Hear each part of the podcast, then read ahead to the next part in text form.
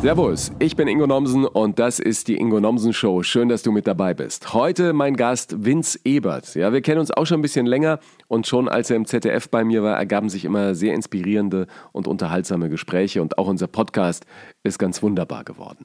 Falls ich mich noch etwas ähm, ja, erkältet und vielleicht müde anhöre, ja, es liegt daran, dass ich die letzten Tage gut unterwegs war. War gerade noch in Berlin, dann Baden-Baden, dann gestern Waldbreitbach und zwischendrin noch Duisburg. Also in Berlin potenziellen Wohnraum checken, das habt ihr vielleicht mitbekommen. Die Anzeichen verdichten sich. Es sieht so aus, als würde ich nächsten Sommer in der Hauptstadt wohnen. Und irgendwie freue ich mich auch schon ein bisschen drauf. Und dann war ich in Baden-Baden beim Nachtcafé, das war wirklich klasse. Ich liebe den Talk und dann selbst äh, Gast zu sein in einer Sendung, die du jahrelang schon gesehen hast, ist ein Traum. Geliebte, gehasste Familie war das Motto. Und wenn du mein neues Buch Hilfe, ich bin so nett gelesen hast, dann weißt du natürlich, ich bin Team Geliebte Familie. Ich verlinke dir unseren Talk dann auch nochmal in den Shownotes. Zwischendrin war ich in Duisburg in einem Marketing-Talk, der kommt erst Anfang nächsten Jahres. Und gestern dann Waldbreitbach, Soloabend in der Post. Ausverkauftes Haus unter 2G-Plus-Regeln. Toll, ja, toll. Volles Haus natürlich auf Abstand gesetzt. Das war klasse. Da auf der Bühne zu stehen, das macht Laune, wenn Menschen zu dir kommen und mit dir einen schönen Abend haben. Und denen hat es auch gefallen, ja glücklicherweise toi toi toi, ja. Rock'n'Roll am Ende der Welt war das, ja. Das ist äh, zwischen Koblenz und Bonn, Waldbreitbach. Einsame Serpentinen weisen den Weg ins Hinterland neben der A3. War toll. Ähm, ich äh, habe auch hervorragend da gegessen. Also das war wirklich äh, ganz, ganz klasse, sogar Ayurveda-technisch. Ich habe erst eine halbe Stunde die Speisekarte ähm, studiert, um dann irgendwie zu sagen, äh, ich kann hier gar nichts essen. Ich mache ja Ayurveda, ja. Und dann sagt der Kollege, ja dann äh, sprich doch mal mit dem Koch. Und er hat mir was Wunderbares gemacht, einen Zander. Ganz hervorragend mit äh, Röstgemüse und so. Also ach, ich kriege gleich schon wieder Hunger. Und dann äh, haben wir danach natürlich mit den Menschen noch ein bisschen gequatscht und äh, alle waren zufrieden und glücklich und dann äh, genießte das als Künstler natürlich auch. Ich habe sogar mit meiner Reibeisenstimme ein bisschen gesungen. Und äh, dachte mir dann aber doch, ah, bevor ich morgens äh, bei Köln im äh, Arbeitsverkehr hängen bleibe zwischen irgendwelchen LKW, äh, fährst du noch in der Nacht. Und dann habe ich mich ins Auto gesetzt und bin durch die Serpentinen. Das war fast wie bei uns im Voralpenland, ja. Äh, ein Nebel, teilweise vier Meter Sicht in der Nacht. Es hat mich an meine Zeiten als Fahrer bei Bergwacht Wildbach erinnert, wo ich die Schauspieler in den frühen Morgenstunden in Richtung Gamskopfgipfel fahren musste. Aber ähm, es war ein wirklich ein, ein, ein gutes Gefühl, mit dem ich da nach Hause gefahren bin, weil ich hatte eigentlich schon Schluss gemacht mit dem Programm und dann äh, war es einfach, eigentlich war es vorbei. Ja, war die Schlussmusik und Ende Gelände. Dann steht jemand auf und sagt, noch ein Druff, noch ein Druff, noch ein Druff. Ich sag, wie? Sollt ihr eine schmieren? Nein, er, er wollte noch mehr hören. Und dann äh, habe ich halt noch ein bisschen mehr gemacht. Das Ding ist ja immer, du darfst nicht zu viel Zugabe geben. Das haben wir ja mit der Rock'n'Roll-Band äh, mühsam gelernt. Wenn du selbst schon irgendwie zwei, drei drin hast und, und selbst gut gelaunt bist, ja, dann spielst du gern noch eine Zugabe und noch eine und irgendwann ist es halt viel zu lang. Aber das war gestern irgendwie wirklich genau die richtige Dosis. Ja, noch ein Druff. Zugabe. Das war wirklich äh, Rock'n'Roll. Ja. Mit Vince Ebert im Podcast habe ich auch ein paar Geschichten ausgetauscht vom Stand-up Rock'n'Roll, auch in New York. Natürlich haben wir über New York gesprochen, eine Stadt, die uns beide äh, verbindet, weil wir da außergewöhnliche Erfahrungen sammeln durften. Er ist ja Diplomphysiker, Bestsellerautor, Kabarettist, nun seit 20 Jahren erfolgreich auf der Bühne unterwegs. Äh, in der ARD kennt ihr ihn aus Wissen vor acht und seine aktuelle Mission heißt Make Science Great Again und schalt dein Hirn ein, ja, gerade angesichts einer Welt mit immer komplexeren Problemen wie Corona oder Klimawandel. Ich wette, dass du über dein Verständnis von Wissenschaft nach unserem Gespräch noch einmal nachdenkst. Viel Spaß mit uns. Okay, ladies and gentlemen, open your ears. It's the Ingo Nelson Show. Recording in progress. Grüß dich, Vince. Servus. Wie man hier in Österreich sagt. Er küsst die Hand, ja, hätte man ja fast sagen können. Wie lange bist du jetzt schon in Wien zu Hause? Äh, ich bin eigentlich fix in Wien äh, seit dem ersten Lockdown. Also seit äh, März, seit 17. März 2019, nee, 2020. B bist du dann auch schon ein bisschen Österreicher jetzt innerlich? Im Herzen bin ich ja. Aber den Wiener Schmäh und so hast du noch nicht drauf. Nein, nein, nein, nein. Also ich werde äh, Teufel tun, äh, dass ich da mit, mit österreichischem Dialekt äh, rumlaufe, weil das hassen die Österreicher. Wenn die deutschen Piefkes versuchen, sich dialektmäßig an sie anzubiedern. Ja. Äh, aber ich bin tatsächlich, äh, ich fühle mich in diesem Land sehr wohl. Meine Frau ist ja Österreicherin. Wir haben die letzten 15 Jahre immer Wien als Zweitwohnsitz gehabt und äh, sind eben jetzt praktisch komplett äh, da nach, nach Wien gezogen. Ich bin jetzt also quasi sagt man, man sagt Steuerausländer. ja gut, die, die Wiener, das ist ja ein ganz besonderes Völkchen. Ich, ich liebe Österreich und Wien. Ich habe jede Menge Verwandtschaft in der Wachau sitzen und die Wiener haben ja so ein bisschen was Morbides. Ja, ich bin ja auch aufgewachsen ja. mit dem ganzen Austropop aus Bayern. Ähm, hat man das natürlich immer irgendwie auch dabei gehabt, der Zentralfriedhof und was weiß ich, Ostbahn Kurti und die Chefpartie und was es da nicht alles ja. gab. Und was ich an den Wienern so cool finde, es gibt ja sogar, habe ich neulich, äh, was heißt neulich, äh, vorletztes Jahr oder so, das kannte ich vorher auch nicht. Äh, die haben ja Weinberge Weinberge mitten in der Stadt und weil sie da nicht eine Sorte anbauen, sondern einfach irgendwas hingepflanzt haben, haben sie einfach gemischter Satz genannt genau. und, und dann alles reingehauen. Und es ist gar nicht so schlecht. Es ist super. Also es ist äh, der Unterschied zwischen gemischten Satz und Cuvée äh, ist tatsächlich der Cuvée. Jetzt gehen wir jetzt voll in die in die Weindetails. Ja. Cuvée ist ja aus unterschiedlichen Rebsorten äh, zusammengepanscht. Aber der gemischte Satz ist tatsächlich so, dass auf einem Weinberg äh, unterschiedliche Rebsorten parallel nebeneinander wachsen und dann haut man das Ganze rein. Das ja. ist der gemischte Satz. Den gibt es meines Wissens auch nur in Österreich. Gibt es auch nur in Wien. Den gibt es auch nur in ja. Wien. Den gibt's, äh, also, und der ist sehr, sehr lecker. Also sollte sich jeder mal besorgen. Du, du machst einen sehr, sehr fröhlichen Eindruck, obwohl bei dir auch wieder letzte Woche Auftritte reihenweise abgesagt wurden. Das heißt, äh, an deiner persönlichen Konstitution und deinem optimistischen Blick nach vorne hat das nichts verändert, oder? Ja, ich bin ein sehr guter Schauspieler. Nein, also es ist natürlich, wenn man, wenn ich jetzt sagen würde, äh, ich lebe die beste Zeit meines Lebens zurzeit, äh, das ist schon auch übertrieben. Aber in der Tat, äh, uns geht es hier nicht schlecht. Äh, ich bin ich habe jetzt keine wirtschaftlichen Probleme, was ja in der Künstlerbranche nicht äh, unbedingt die Regel ist.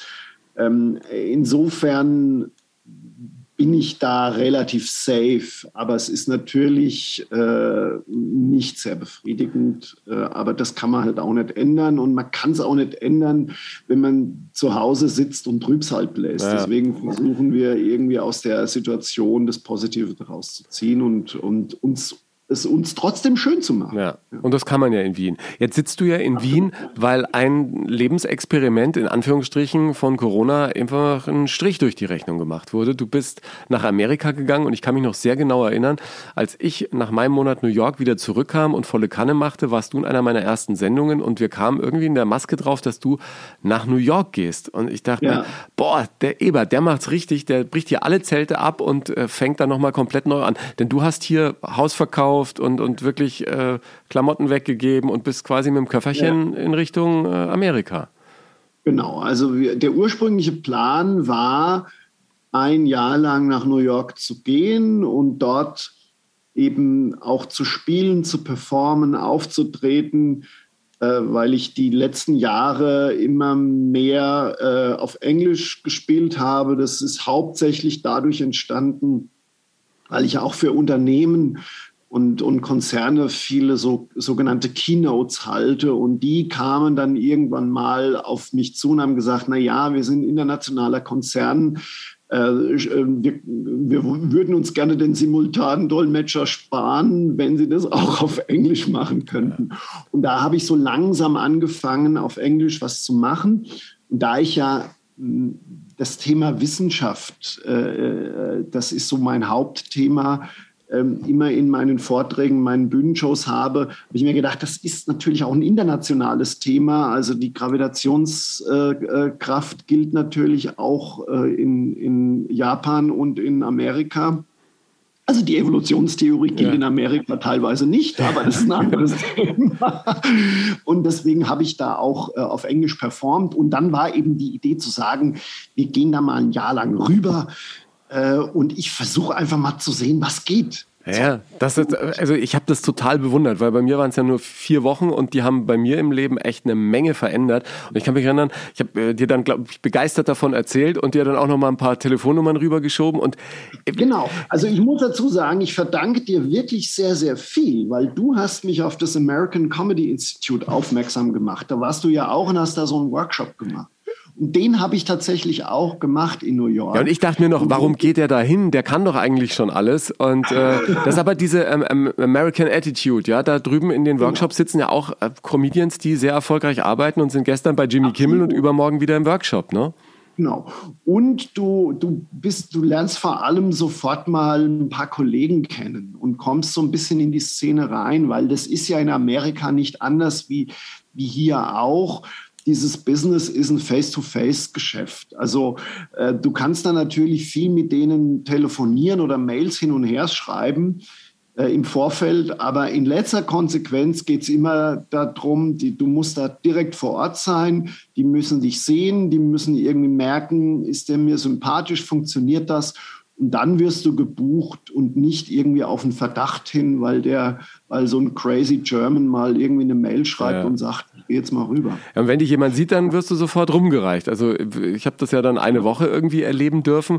Und bei dir war es auch so, dass du äh, so ein bisschen Manschetten hattest oder eine ganz besondere Portion Adrenalin im Blut, als du zum ersten Mal da vor den Workshops, da sitzen da äh, so 14, 15 amerikanische Comedians und plötzlich geht man davor und, und, und muss dann sein Material auch, also bei, bei mir, mir ging da jetzt nicht der Arsch auf Grundeis, Nein, aber ich habe schon so ein bisschen, oh, da hat schon ein bisschen gepumpert. Ja. Also natürlich geht da, geht da einem total die Düse. Ich war jetzt so ein bisschen auch abgehärtet, weil ich eben schon vorher auch in London in den Clubs war und habe ein bisschen was gespielt. Ich war auch 2018 einen Monat äh, in Schottland, in Edinburgh auf dem Fringe Festival, habe da meine Show gespielt. Also ich war schon ein bisschen präpariert aber es ist tatsächlich so, dass vielleicht viele Deutsche wissen das gar nicht, wenn du in die Stand-up-Clubs reingehst, dann ist das ja nicht vergleichbar mit, mit einem Kabaretttheater bei uns, wo die Leute sehr äh, vornehm sind und sehr höflich und sich das Ganze anhören und so das Rotweinglas so ein bisschen hin und her schieben.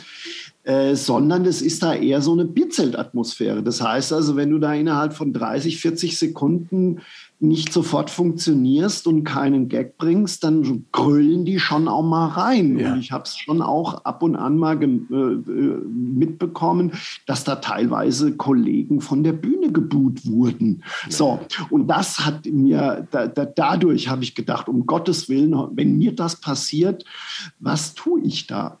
Und das, äh, deswegen bin ich da, ist mir der Arsch schon auch richtig auf Grundeis gegangen. Ja. Was aber auch gut ist. Was, yeah. Ich mache das Ganze in Deutschland seit fast 25 Jahren und man entwickelt da so Routinen und man wird immer selbstsicherer und man, weil es natürlich auch, weil man das kennt. Und ich fand es einfach mal geil zu sagen, ich mache da so einen Schnitt und versuche mich da selber zu challengen ja. und einfach mal seit 25 Jahren mal wirklich wieder richtig mit Schiss auf die Bühne zu gehen. Jetzt hast du ja auch, äh, wir haben ja danach nochmal telefoniert, du gesagt, du hast dich auch nochmal selber nochmal neu entdeckt, weil die natürlich nochmal andere Punkte drücken und vielleicht auch mal den Finger in die Wunde legen und sagen, hey Vince, du kannst dich nicht dauernd hinter der äh, Physik verstecken, sondern du ja. musst auch ein bisschen mehr, ähm, mehr aus dir rausgehen und mehr aus dir rausholen, ne? persönlicher was, werden. Was ich, äh, was ich äh, super gelernt habe da drüben ist, äh, also wenn du in den Clubs spielst, spielst du normalerweise ja nicht ein ganzes Abendprogramm, sondern du hast meistens so sechs, sieben, acht, neun, zehn ja. Minuten Sets. Ähm, und dadurch musst du natürlich eine wesentlich höhere Gagdichte haben.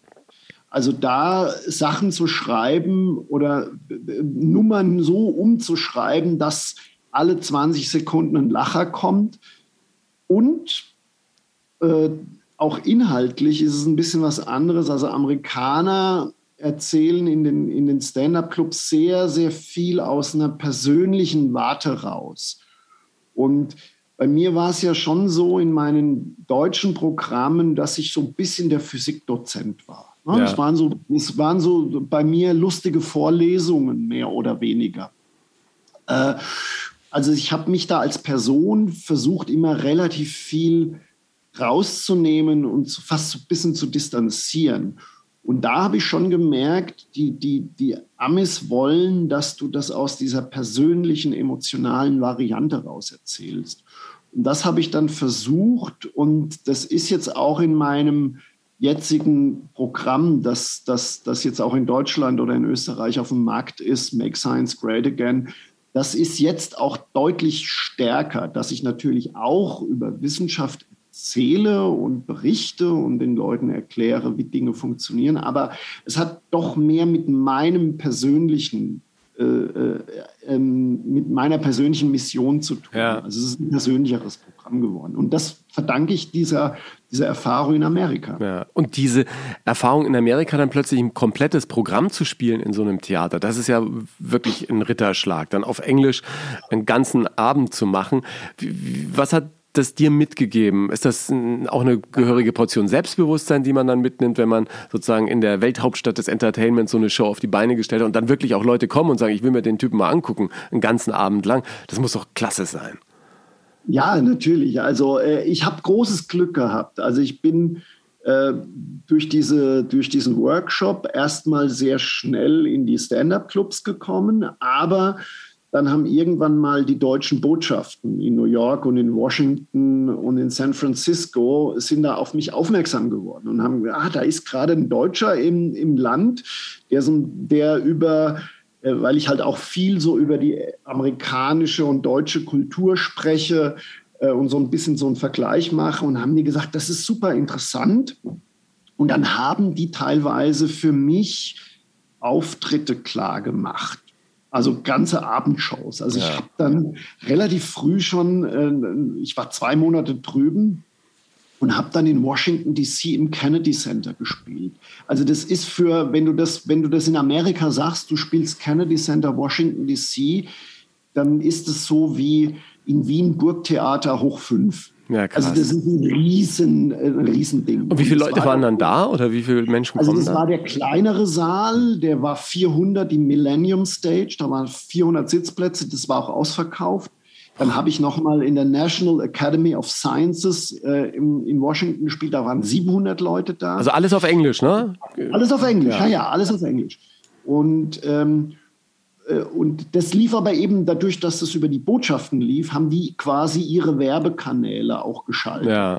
Und dadurch kamen natürlich viele Leute, auch aus der wissenschaftlichen Community, auch so von, von der Expat-Community. Natürlich waren auch viele deutschsprachige Leute da, die dann mit einem Amerikaner verheiratet waren ja. und so weiter und so weiter. Und so ist das, äh, ist das relativ gut äh, angekommen. Und dann habe ich aber äh, irgendwann mal so viel Blut geleckt, dass ich gesagt habe, okay, das funktioniert auch über eine Stunde, über 70 Minuten. Jetzt versuche ich auch in New York das ganze Programm zu spielen. Und äh, wenn du in New York irgendwas machen willst, dann musst du es selber machen. Das ja. ist so ganz typisch. Und ich habe dann äh, äh ein, ein, Theater, das Soho Playhouse, ähm, in Downtown. Das ist ein renommiertes Off-Broadway-Theater. Mhm. Zu denen bin ich dann einfach reingegangen, habe gesagt, hier, ich würde gerne mein Programm spielen. Da haben die gesagt, kannst du schon machen, muss das Ding halt, muss das Ding halt mieten. Ja. so, und, und dann äh, haben wir da einen, einen, einen Mietvertrag gemacht. Ich habe gesagt, ich spiele jetzt mal zwei Wochen. Ja.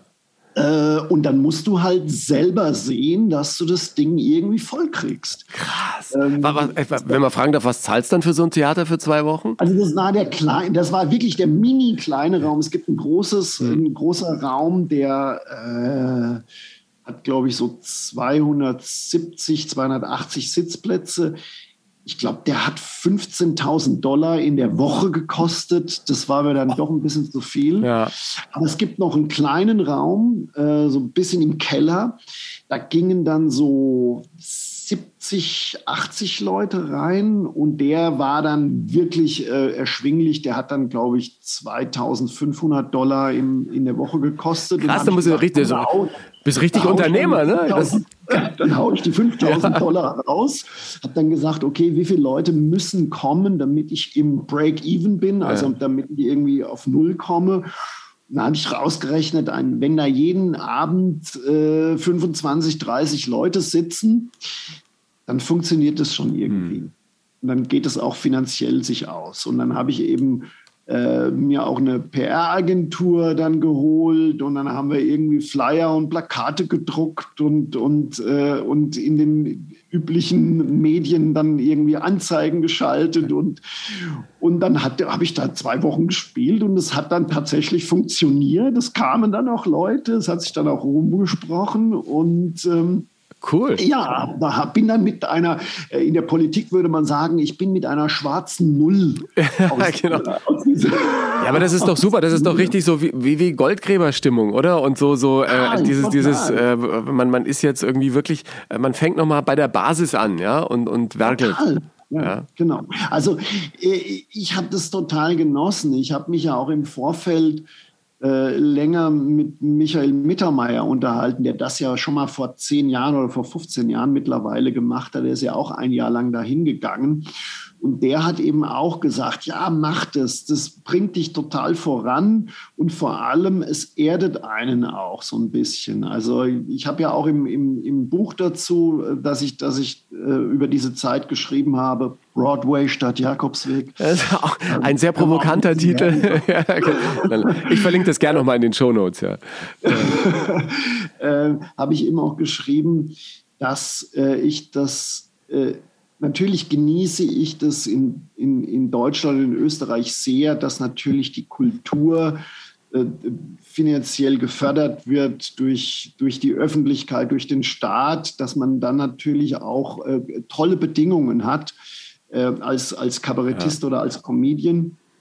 Aber ich fand es eben halt auch total spitze, in dieses total kapitalistische New York zu kommen, wo du wirklich um jeden Cent selber kämpfen musst.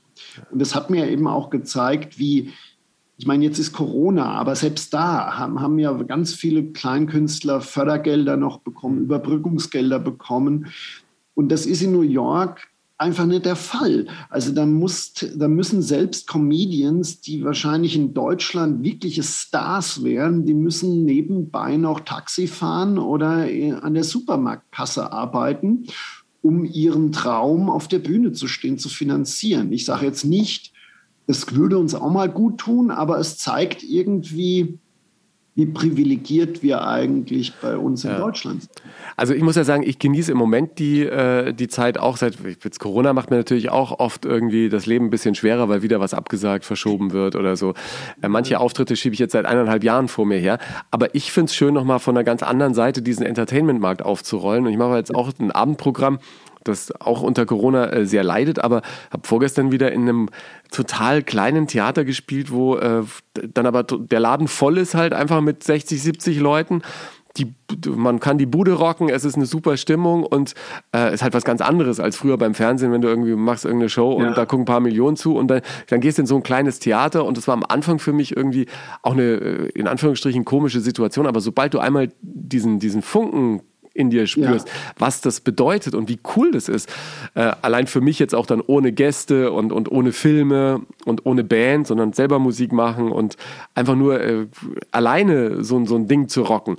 Ja. Das gibt mir äh, so viel Energie und Selbstbewusstsein und, und so, so eine große Freude. Ja, das hätte ich auch nicht erwartet. Von daher kann ich äh, alle nur äh, äh, ermutigen, irgendwie, wenn, wenn ihr noch irgendwann mal was machen wollt, so mit Bühne oder irgendwie einfach mal ausprobieren und selber machen, ne? wie, wie du auch sagst. Ja, ja. Das kann man ja auch also, hier.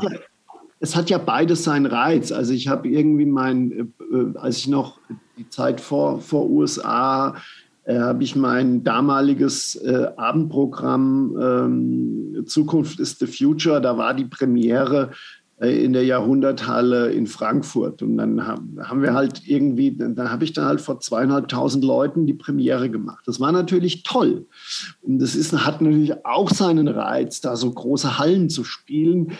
Aber äh, wie gesagt, du spielst irgendwann mal größer und dann geht es halt natürlich um Sachen wie, ist es wirtschaftlich, kann man sich, ähm, ähm, wenn dann hast du halt auch einen Tourbegleiter und dann muss natürlich ein Riesenapparat auch finanziert werden und du siehst das Ganze natürlich ähm, logischerweise äh, aus einem wirtschaftlichen Aspekt heraus und äh, ich will jetzt nicht sagen, dass der Spaß verloren geht, aber du musst ganz, ganz viele Dinge äh, mit einberechnen, damit du auf der Bühne Spaß haben kannst. Ja, ja. Und da ist es halt so, du gehst auf eine Bühne, dann kommen vielleicht nur 30 Leute. Ähm, und meine Agentur hat, hat auch, äh, weil ich Sachen dann auf Auftritte in, in, aus New York dann auch auf YouTube gestellt habe. Und dann hat irgendwann mal meine Managerin in Deutschland angerufen und gesagt, Vince, ich habe dich lange nie so mit so begeisterten Augen auf der Bühne gesehen, äh, wie jetzt da bei diesen, bei diesen kleinen Veranstaltungen. Ja, das ja. finde ich schon noch ziemlich geil. Ja, ja.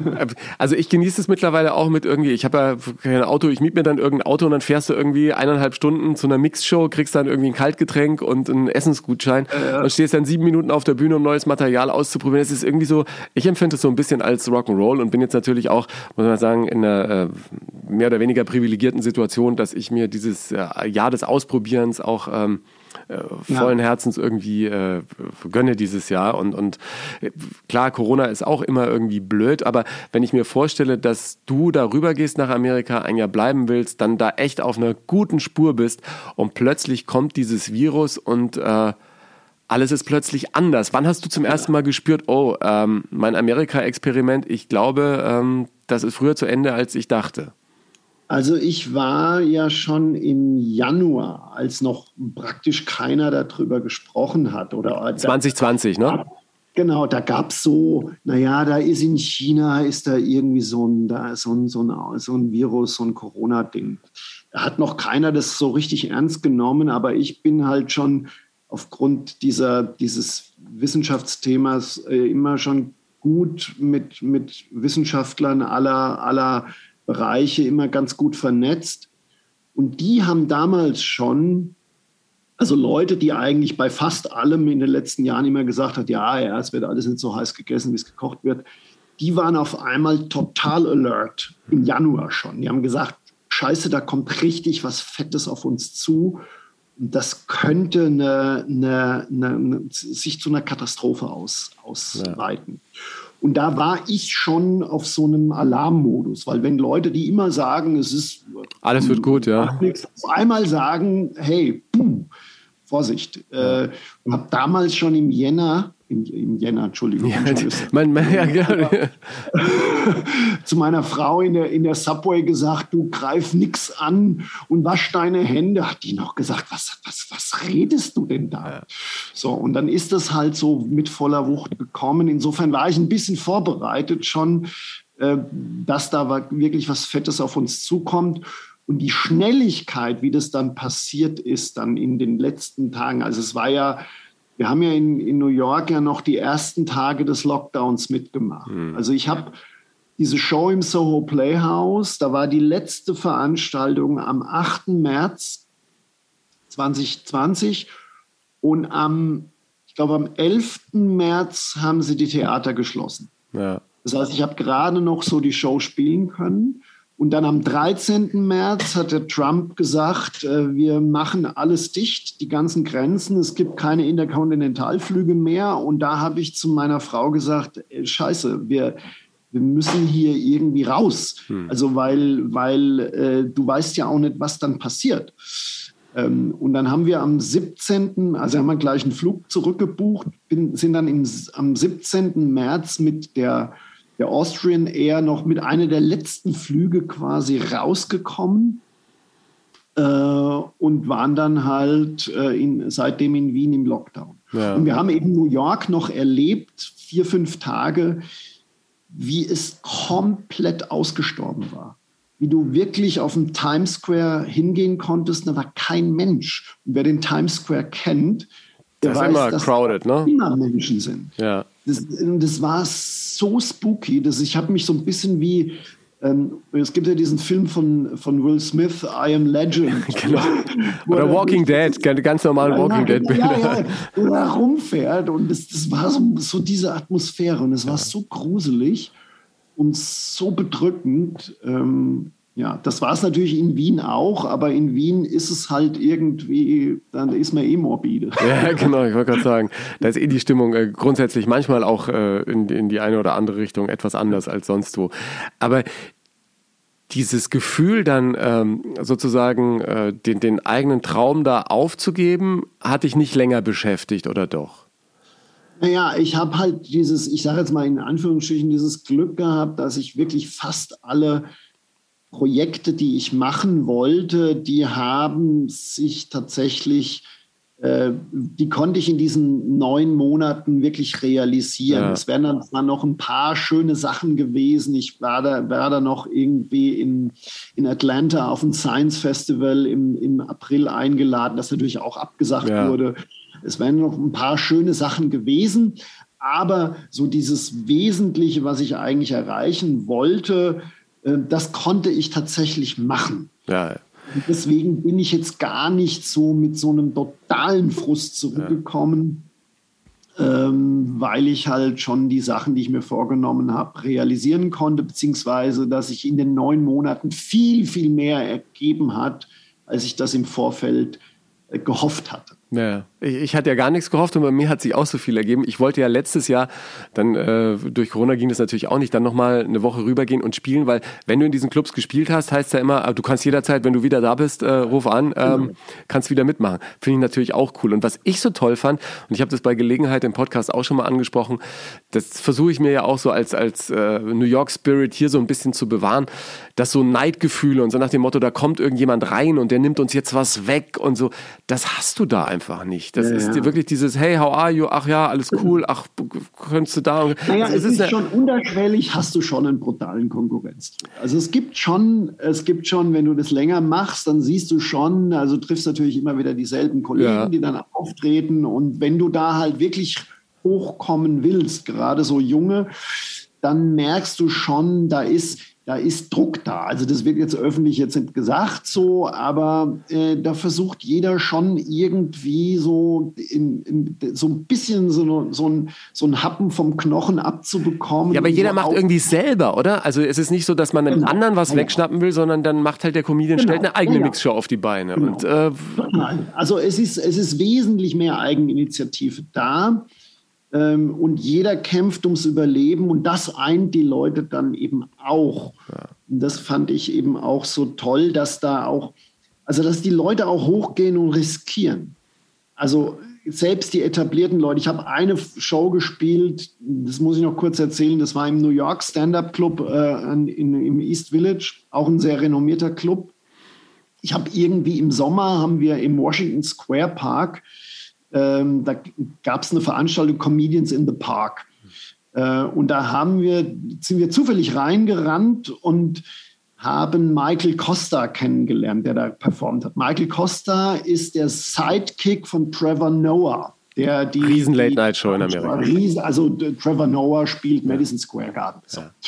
Und, ähm, und Michael Costa ist so ein bisschen der Sidekick. Deswegen ist er auch sehr bekannt. Und der hat äh, im, in diesem Stand-up-Club im East Village eine Show etabliert, die heißt äh, Nice Try, wo er äh, einmal in der Woche dienstags Kollegen, also auch wirklich renommierte Kollegen, also richtig berühmte Leute einlädt. Und die einzige Bedingung ist, du musst, hast zehn Minuten Zeit, aber darfst nur neues Material spielen. Hm. Also Sachen, die noch nicht auf der Bühne irgendwie ausgetestet sind. Also es ist wirklich so als Testballon.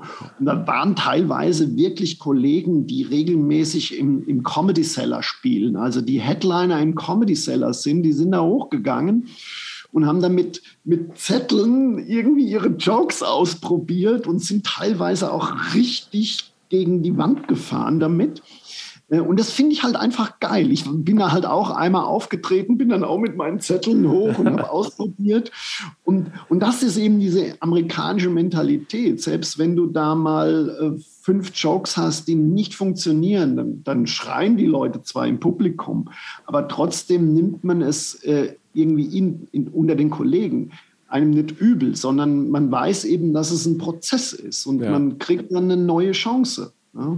Und, und, das fand ich, also diese Mentalität fand ich super. Hast du für den Prozess des Schreibens und, und äh, des Comedy-Machens auch äh, aus der Zeit in Amerika für dich neue Tools und neues Handwerkszeug mit zurückgenommen, das dir heute hilft, noch andere Gags zu entwickeln, noch lustiger zu sein auf der Bühne oder einfach andere äh, Goldminen für schönes neues Material zu entdecken? Also wie ich schon vorher gesagt habe, ich habe schon äh, ähm, gelernt oder, oder wiederentdeckt, äh, so sie mehr so aus dem persönlichen Bereich raus er, zu erzählen und mehr, mehr, mehr von mir preiszugeben, ähm, was natürlich auch beim Publikum eine größere Identifikation äh, entstehen lässt. Ähm, und äh, auch dadurch, dass du halt, wenn du diese Mixed-Shows spielst und nur kurz Zeit hast, eine höhere Gagdichte. Mehr, mehr Gags, ja. Habe ich, so, hab ich schon auch ein bisschen mehr wieder gelernt, okay, ich schreibe die One-Liner. Ich schreibe, ja. was ist ein guter One-Liner? Also One-Liner heißt einfach äh, ein, ein, schneller Joke. Setup, Punchline, Setup, Punchline. Ähm, und da, äh, also wenn man das neue Programm sieht, merkt man das auch. Ja. Natürlich erzähle ich auch ein paar Geschichten, die ein bisschen ausladender sind, aber es sind eben ganz, ganz viele Gags dabei, die wirklich so, die so baff, baff, baff, baff, baff funktionieren. Und die Sichtweise ist tatsächlich auch persönlicher als jetzt in den anderen Programmen. Make Science Great Again heißt das äh, Programm. Ja. Irgendwie scheint es ja, als äh, würden die wissenschaftlichen Rufer irgendwie im Moment manchmal einfach nicht gehört werden. Und auf der anderen Seite äh, scheint es, als hätten viele Wissenschaftler irgendwie so die Seiten gewechselt und sind in, in Talkshows dann doch eher die Politiker, die für ihre Sache brennen. Ne? Du findest das gar nicht ja. so gut, weil, weil diese Trennschärfe so verloren ja, geht. Ja. Er, erklär uns doch mal das Problem. Ja. Es ist, ein, es ist was äh, wirklich Schwieriges. Also ich bin da auch immer hin und her gerissen. Es ist ein sehr komplexes Thema. Zum einen äh, finde ich es natürlich gut, dass Christian Drosten inzwischen mehr Twitter-Follower hat als Mario Barth. das ist wirklich so. Dass also durch dieses Corona-Ding äh, auf einmal die Leute sich mit Exponentialfunktionen beschäftigen, wo, ja. sie in der Schule gesagt haben, wozu brauche ich das bitte? Ja. Ähm, Andererseits ist es natürlich auch, ich halte es für sehr, sehr gefährlich, in vielen anderen Bereichen auch, wenn wissenschaftliche Expertise mit politischen Entscheidungen gleichgesetzt wird. Also das Ganze ergänzt sich und muss sich natürlich auch ergänzen. Jede politische Maßnahme sollte im Idealfall natürlich auf, einem, auf einer Faktenbasis basieren. Das ist ja ganz klar. Ja. Aber ich sage das jetzt mal Stichwort Klimawandel, also anderes großes Thema. Natürlich äh, geht es beim Klimawandel in der Klimaforschung darum, herauszufinden, äh, dass sich die Erde erwärmt, dass es, dass es äh, wie groß der menschliche Einfluss ist, dass es vielleicht Kipppunkte geben könnte, dass es und so weiter und so weiter. Das ist alles natürlich seriöse Wissenschaft und das ist alles irgendwie eine Sache, die man, die man natürlich wissenschaftlich ernst nehmen muss. Aber wenn es jetzt um politische Maßnahmen geht, also zum Beispiel äh, sollten wir unser gesamte, den Verbrennungsmotor abschaffen oder unser ganzes Land dekarbonisieren und so weiter und so weiter. Das sind natürlich politische Herangehensweisen. Und die Wissenschaft selbst ist eigentlich im Kern vollkommen unpolitisch. Also ein Kernphysiker, der kann dir ausrechnen, wie viel Energie durch eine Kernspaltung frei wird aber er sagt nicht, ob Kernenergie gut oder böse ist. Das ist eine politische Entscheidung. Und das wird in der heutigen Diskussion, ob es jetzt über Corona oder über Klima geht, oft miteinander vermischt, äh, weil den Leuten überhaupt nicht dieser Unterschied klar ist. Und da versuche ich immer zu sagen, hey, Vorsicht, nur weil ein Politiker jetzt, äh, weil, weil, weil ein Wissenschaftler irgendeine Empfehlung gibt, heißt es noch lange nicht, dass diese Empfehlung nicht diskutiert werden kann in der Bevölkerung. Im Gegenteil, jede politische Entscheidung muss auch gesellschaftlich diskutiert werden. Ja, das Problem, was ich ja heutzutage sehe, ist, dass aufgrund der wahrscheinlich auch der Schnelligkeit der sozialen Medien und des Internets jeder versucht, äh, zu den komplexesten Dingen innerhalb von äh, Bruchteilen von Sekunden eine abschließende Meinung zu haben und alles, was sonst an Meinung da ist, das gilt plötzlich nicht mehr. Und ja. äh, es entsteht dann gar keine Diskussion und manche Dinge darf man dann gar nicht mehr sagen, auch wenn ja manchmal vielleicht extrem extreme Meinungen dazu da sind, äh, irgendwie mal so ein, eine andere Perspektive einzunehmen, die im Endergebnis dann ein für alle besseres Ergebnis äh, schafft. Du sagst ja, ja. auch, dass äh, inzwischen sogar die Wissenschaft sagt, dass es intelligente Menschen gibt, die einfach, wenn sie bestimmte große Überzeugungen haben, selbst die größte Faktenlage außer Acht lassen oder komplett fehlinterpretieren. Ja. Was ist denn das für ein Phänomen?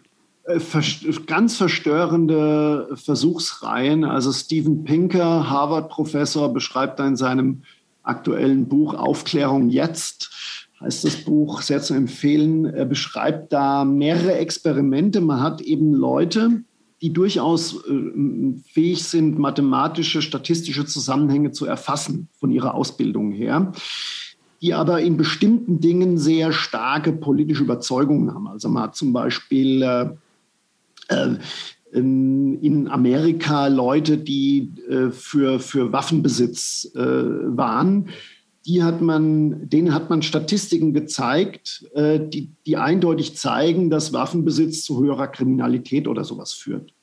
Und dann hat man versucht, dann hat man gesagt, bitte interpretier doch für mich diese Daten. Und obwohl diese Menschen in anderen Bereichen absolut fähig waren, diese Daten und Statistiken korrekt zu interpretieren, haben sie in diesem Fall genau das Gegenteil gemacht. Also praktisch, sie wurden durch ihre Überzeugungen blind für eindeutiges Datenmaterial. Und so ein bisschen finde ich, erkennt man das ja auch in, der, in dieser Corona-Situation. Also ich unterhalte mich, ich bin kein Experte und will mich da jetzt auch äh, nicht aus dem Fenster lehnen, weil mir diese ganze Diskussion zum Hals raushängt. Aber wenn du natürlich die Datenlage hast, dann weißt du schon, dann zeigen die Daten schon auch ganz klar, dass wenn du geimpft bist, dass du natürlich einen, einen, niedrigeren Verlauf hast. Wenn du Nebenwirkungen von Impfen mit den Nebenwirkungen von einer Corona-Erkrankung vergleichst, dann ist die Datenlage eigentlich relativ klar. Also wenn du das kosten-nutzen-mäßig ja. abwägst. Und trotzdem äh, sind viele super intelligente Leute, ähm, weil sie halt irgendwie von, von, von der, von der äh, Gefährlichkeit des Impfens äh, im Vergleich zu einer Corona-Infektion so überzeugt sind, dass sie diese Daten äh, nicht korrekt interpretieren. Ja, ja oder ist, immer noch glauben, dass da irgendwelche Mikrochips drin sind, wie im Horrorfilm. Na, ja, so. ja. Ich meine, das, ja, das sind ja dann wirklich die Verschwörungstheoretiker, aber teilweise auch wirklich Menschen, äh, die, die eine ganz klare Meinung dazu haben, und eine ganz klare Überzeugung, wenn man denen Datenmaterial präsentiert, dann sind die nicht fähig, diese Daten korrekt zu, zu interpretieren. Und das liegt nicht daran, dass sie ungebildet oder, oder, oder, oder, oder, sondern wenn, die wenn unsere Überzeugungen so stark sind, dann versuchen wir anscheinend, versucht unser Gehirn uns eine Realität vorzugaukeln, weil es uns so schwer fällt, unsere Überzeugungen über den Haufen zu werfen. Ja. Also das ist das Hirn ist ein sehr eitles Organ. Also ja, das Gehirn will uns immer vorgaukeln, dass wir die geilsten Typen sind. wie, wie, sagte Stefanie Stahl in einer äh, Podcast-Folge bei mir, äh, man darf dem Gehirn allein nicht das Denken überlassen. Naja. Und, und ich hatte, ähm, das hat auch schon ein bisschen her, mit ähm, einem Künstler und KI-Experten äh, neulich eine spannende äh, Diskussion, weil der sagte, eigentlich bräuchte man für die komplexen Probleme, die uns die Welt aktuell alles präsentiert, eine KI, die da hilft, äh, irgendwie den Durchblick ja. zu behalten und dann auch äh, ganz, äh, ganz hart sagt, das und das ist die Lage und so und so wäre es richtig. Und auf der anderen Seite macht mir der Gedanke irgendwie Angst, unser Leben ja. quasi völlig emotionslos von irgendwelchen Hilfsmitteln elektronischer Art bestimmen zu lassen. Ja. Also ich, ich finde, das, das löst aber das Problem auch, auch nicht ganz, weil wir sind eben, äh, der Schriftsteller Rolf Dobelli hat mal gesagt, wir sind Steinzeitmenschen in Hugo Boss-Anzügen. Das heißt also, wir können zwar mittlerweile Daten und Statistiken lesen, interpretieren und wir sind mathematisch gebildet, mehr oder weniger, aber im Grunde ja. schon.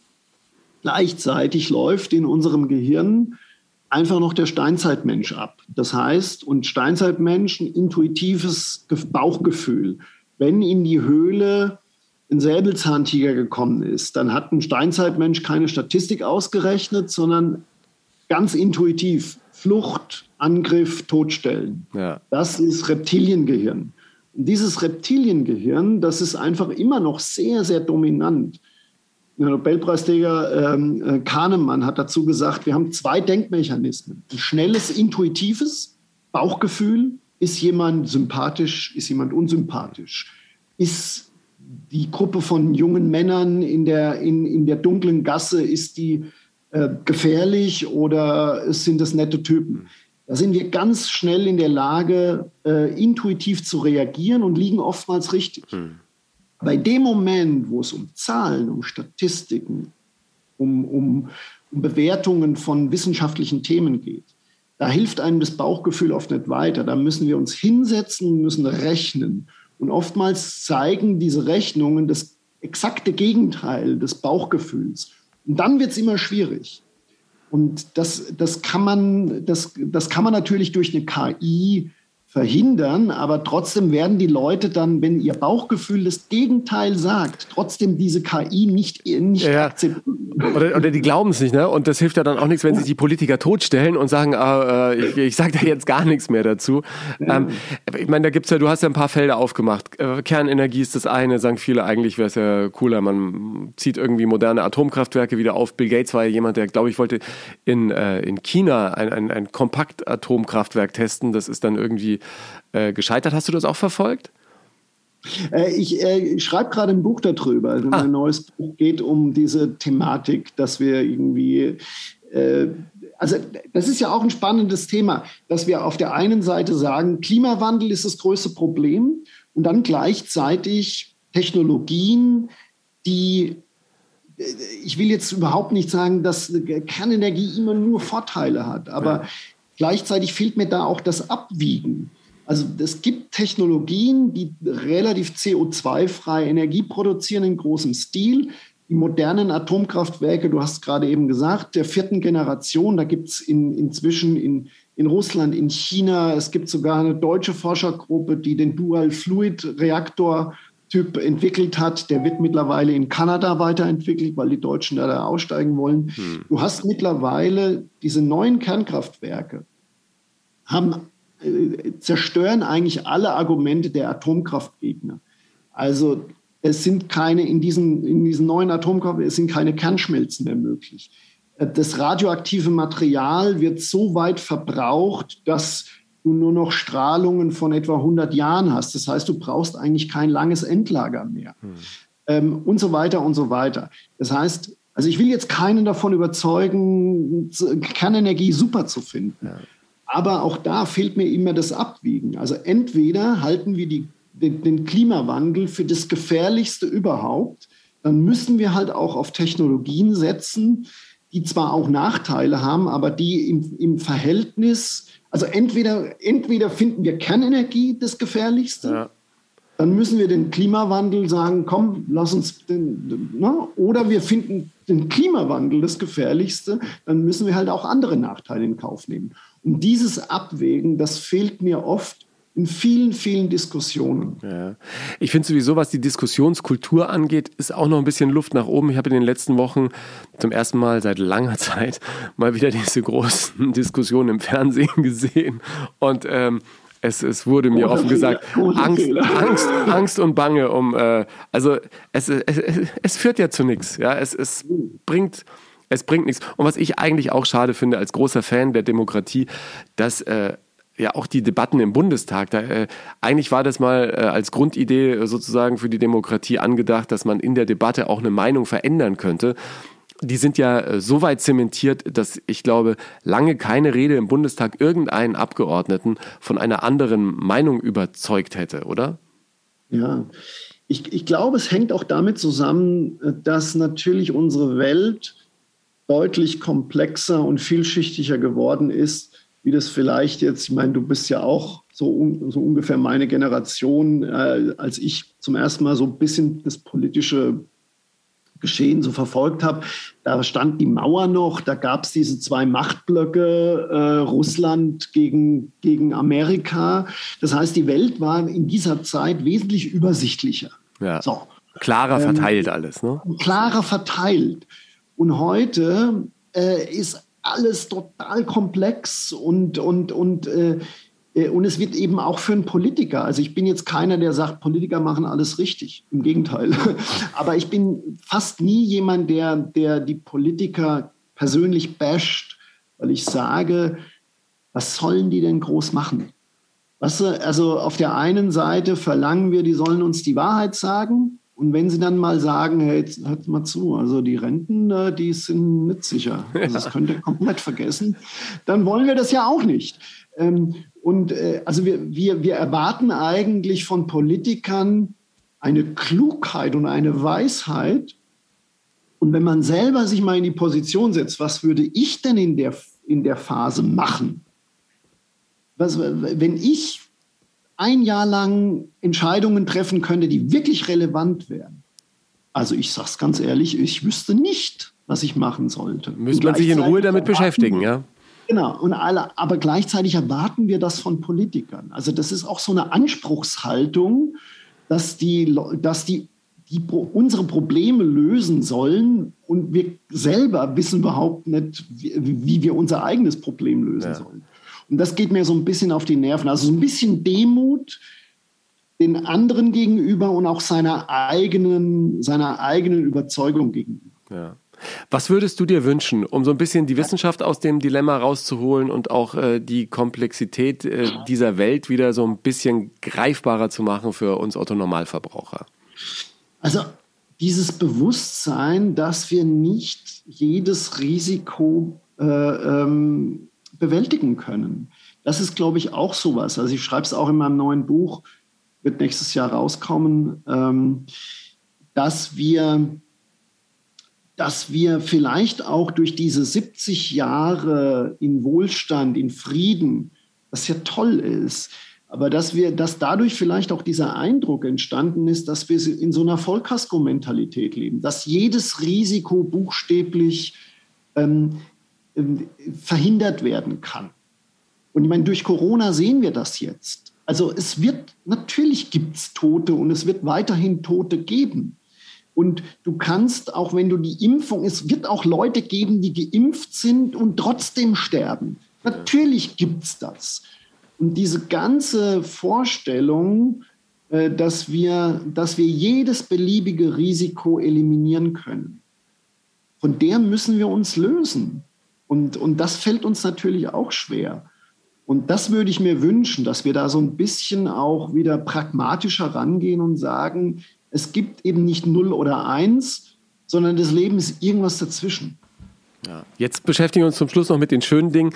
Es gibt eine Playlist zum Podcast, die heißt Der beste Song der Welt. Was ist für dich die beste Nummer der Welt? Was kann ich oh, für dich auf die Playlist packen? Ganz spontan. Ganz spontan. ähm, oh ja, ich habe was. Ja. Äh, und zwar Olivia Newton-John, kennen die jungen Leute heute gar nicht mehr. Ja. Ähm, hat eine wunderbare Nummer geschrieben, ich glaube in den 80er Jahren war das, Let's Get Physical. Ja. Und das ist in drei, äh, unter drei Gesichtspunkten für mich äh, so, so toll, weil natürlich Olivia Newton, Newton ja. der Name, ne? dann Let's Get Physical, also physikalisch und das ist, das ist das Geilste überhaupt. Olivia Newton-John ist die Nichte von Max Born. Und Max Born hat äh, vor 100 Jahren einen Nobelpreis für Physik gewonnen. Besser geht's nicht. Besser geht's. Und, und da dachte ich mir, das müsste für dich die größte Hürde gewesen sein, bei deinem Amerika-Ausflug immer zu sagen, I'm a physicist. I'm a German physicist. physicist. Weil Physician ist ein Doktor. Ja, ja. Also da muss man irgendwie vorsichtig sein. Aber hast du Bock, noch einen Doktor zu, zu machen, irgendwie? Doktorarbeit ah? Nein, nein, nein. Also ich war ja im Studium, habe ich in der Diplomarbeit gemerkt, dass mir dieses dieses im Labor sitzen und dann nächtelang irgendwelche Messungen durchführen, dass mir das ein bisschen zu detailverliebt war. Mir haben immer die großen Zusammenhänge Spaß gemacht und deswegen wollte ich nie in die Forschung gehen. Und wenn du, du kannst natürlich, äh, äh, wenn du einen Physik-Doktor willst, dann musst du ja drei Jahre lang forschen. Das heißt, Hilfe. ich werde drei Jahre lang weg vom Fenster. Und deswegen habe ich mir gedacht, nur fürs Klingelschild Nee, brauche ich nicht. Was machst du Weihnachten und Silvester? Äh, Weihnachten werden äh, wir nach Salzburg fahren zu der, meiner Schwiegermutter, weil das ist immer so großes Familienzusammentreffen im schönen Salzburg. Äh, und da werde ich äh, ein, natürlich eine Gans machen. Ja, ah, du kochst selber dann, ne? Ich darf kochen, ja, ich darf kochen. Also meine Schwiegermutter hat mir gnädigerweise die Küche überlassen. Hey, und du machst es dann wie so ein Physiker, oder? Du hast alles genau ausgerechnet, wann die Gans perfekt ist. Ja, logisch. Da wird alles mit, es wird, ist auch chemisch abgesichert. Ja. Ähm, und äh, Silvester werden wir in äh, Wien verbringen, auch in einer kleinen Runde, auch bei einem ganz engen Freund, der eine wunderschöne Dachterrasse hat im 15. Bezirk und werden uns das Feuerwerk dann äh, nachts um 12 angucken und natürlich zum Donauwalzer um 12 Uhr nachts äh, tanzen. Ah, ja, wenn wir Glück haben und das ist irgendwie reisetechnisch alles möglich, dann feiern wir mit der Großfamilie Silvester in der Wachau in der Nähe von Langenlois und ja, äh, werden uns schön. natürlich dann auch am Neujahrsmorgen die Wiener Philharmoniker anschauen, wie wir das. Absolut, ja, das ist natürlich ja. Pflichtprogramm. Ja. Das ist Pflicht. Vince, ich danke dir ganz herzlich für deine Zeit. Einen guten Rutsch, schöne Weihnachten und äh, viel Erfolg für die Tour, die im Januar in Österreich weitergeht. Äh, I hope, dass da irgendwie alles glatt geht. Sehr gerne. Ich hoffe es auch. Dann dir auch schöne Zeit und äh, danke für die Einladung. Vince Ebert, einmal mehr eine Einladung, die ich sehr, sehr gerne ausgesprochen habe. In den Shownotes findest du natürlich den Link zu Vince im Netz und auch zu seinem Buch Broadway statt Jakobsweg. Es gibt die Playlist zum besten Song der Welt auf meinem Spotify-Kanal. Vielleicht hast du auch Lust, in mein neues Buch Hilfe, ich bin zu nett mal reinzuschauen. Da nehme ich dich ja mit auf eine spannende Reise zu mir selbst, die nun gut vier Jahre inzwischen andauert. Und ich habe dir auch meinen Besuch beim RBB nochmal verlinkt. In ZIP gibt es einen ersten Eindruck davon, was dieses Buch mit mir gemacht hat und was sich da erwartet. Und im Talk haben mich auch einige Stars mit kleinen äh, Videos überrascht. Folge mir gerne auf Instagram oder Facebook und teile deine Gedanken zum Podcast gern unter den Posts zur Folge. Und was ich schön fände, wenn du diesen Podcast auch mit deinen Freunden teilst und auf Apple Podcasts eine ehrliche Sternebewertung hinterlässt. Das erhöht die Sichtbarkeit dieser Show. Danke dafür und bis zum nächsten Mal.